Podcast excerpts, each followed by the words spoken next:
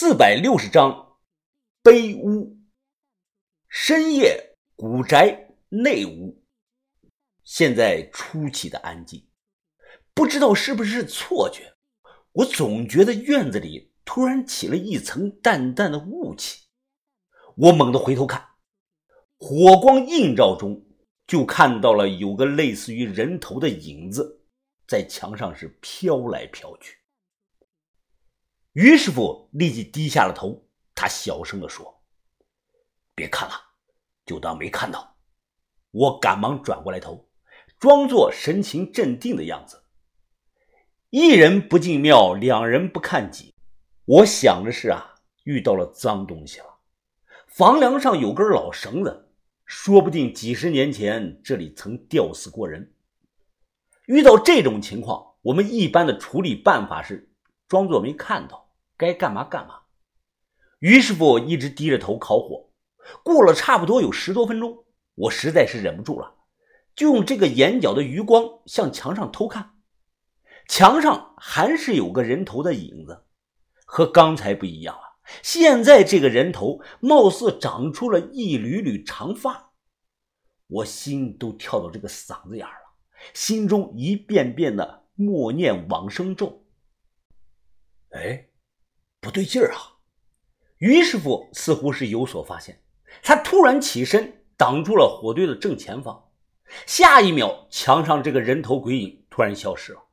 于师傅一闪开，人头又出现在了这个墙。我跑到门口一番的检查，结果发现原来是门上挂着个破破烂烂的大黑色的塑料袋人头的影子就是这个塑料袋风一吹，它就来回飘。靠！他妈的，吓死我了！原来是这个东西。于师傅，我刚才以为见鬼了呢。于师傅指指墙，那个墙有点奇怪啊，你发现了没有啊？没吧？哪里奇怪了？于师傅他皱皱眉头，墙砖看着有些新啊。说完，他走过去，拿这个棍子敲了两下。我有些惊讶，空心墙。怎么会啊？这是主屋，怎么会用的是空心墙呢？你起看。于师傅喊我退后，他用布条缠住拳头，后退了，随即猛地一拳就砸在了这个墙上，顿时整面墙上出现了一个黑窟窿。待灰尘散去，我拿着手电往窟窿里这么一照，吓了一跳，墙后竟有一处拱起的黄土包。土包前还立着一块高约两米的大石碑，于师傅又砸了那么两拳，将这个洞口扩大了。随后我们跨步钻了过去。小子，这这是谁的坟啊？我皱眉环顾四周，点点头。是坟，最起码是清代早期的坟，有小几百年了。石碑上落了一层的灰，随便用手擦擦。就看到一排楷书的小字，左边写的是“一世清明，英年早逝”，右边写的是“半途福寿，壮志未酬”。石碑的中间刻了大量的莲花的图案，莲花底下刻着密密麻麻的文字。这种明清碑文都不分段，那个时候也没有标点符号，往往一写一大堆的蝇头小楷，看得人脑袋都疼。我举着手机照明看了有半天，终于在碑文中捕捉到了几个关键的词：大儒人、岁修直郎、黄鹤林。这个一般人看不懂，但难不倒我。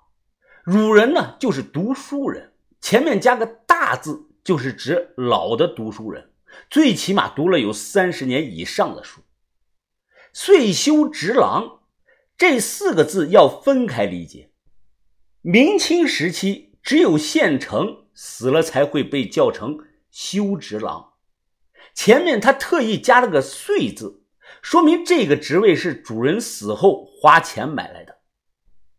对于给死者各种荣誉头衔，当时朝廷和地方的官府啊是持倡导态度的，因为人已经死了，并不占用任何的资源。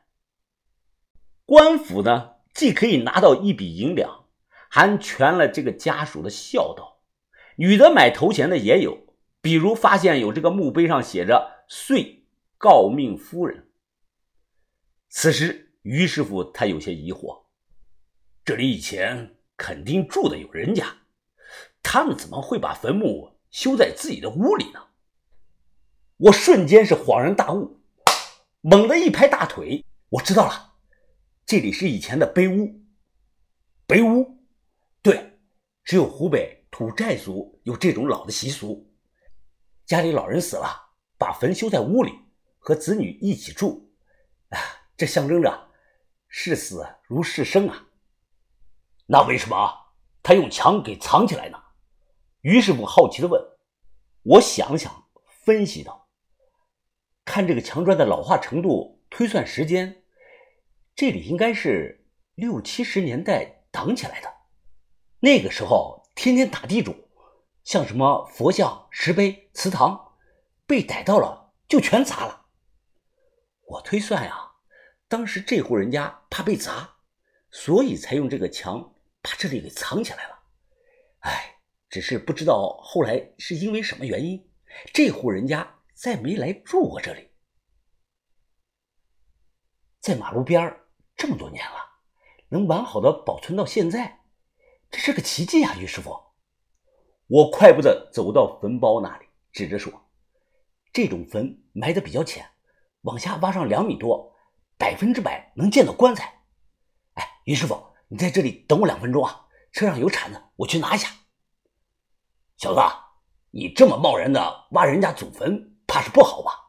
啊，没什么不好的，于师傅，这就是我和主人家冥冥之中的缘分啊！哎，再说了，要是怕这怕那的，我当初就不干这行了。明清坟一般都穷，我们碰的少，但我为什么突然想动这个坟呢？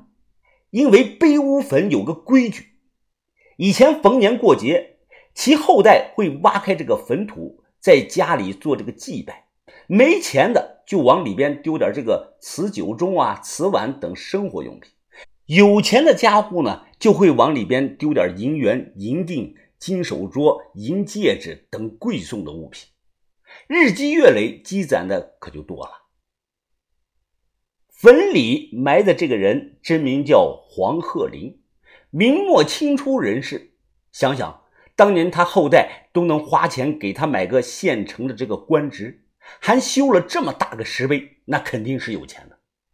没想到赶个路都能碰到墓，这就叫墓缘。我心想啊，贼不走空。黄老爷子，既然让我撞到了，那你可就得遭老罪了呀！拿来铲子，我猛吸了一口烟，提了提神随后直接开挖。这种土坑底下连个墓室都没有，对我来说简直就是个小 case。很快下去了一米半，我所料不差，土里最先翻出来一块一块的鸡窝银锭，数量很多，几十块。鸡窝银锭就是以前那种含杂质的民间私铸的银锭，形状像老母鸡的窝，品质一般，不是很值钱，大概一千块钱一块吧。这些加起来能卖个四五万块钱。挖着挖着，又挖出来一些银元，不是袁大头，是背后带龙纹的那种银元。这种啊，要比大头贵不少。我仔细的将这些小东西捡出来，又向下挖了有几十公分，顿时土里露出了一具生漆的黑棺，棺材上有封铁钉，猛踹了两脚，我想踹开这个棺材盖，没想到啊，就在这个时候，外头突然传来了陌生人的说话声，听得很清楚：“亚楠呐，这雨下的太大了，还好找到了个地方。”咱们啊，就在这里躲躲雨吧。这时候是半夜两点整。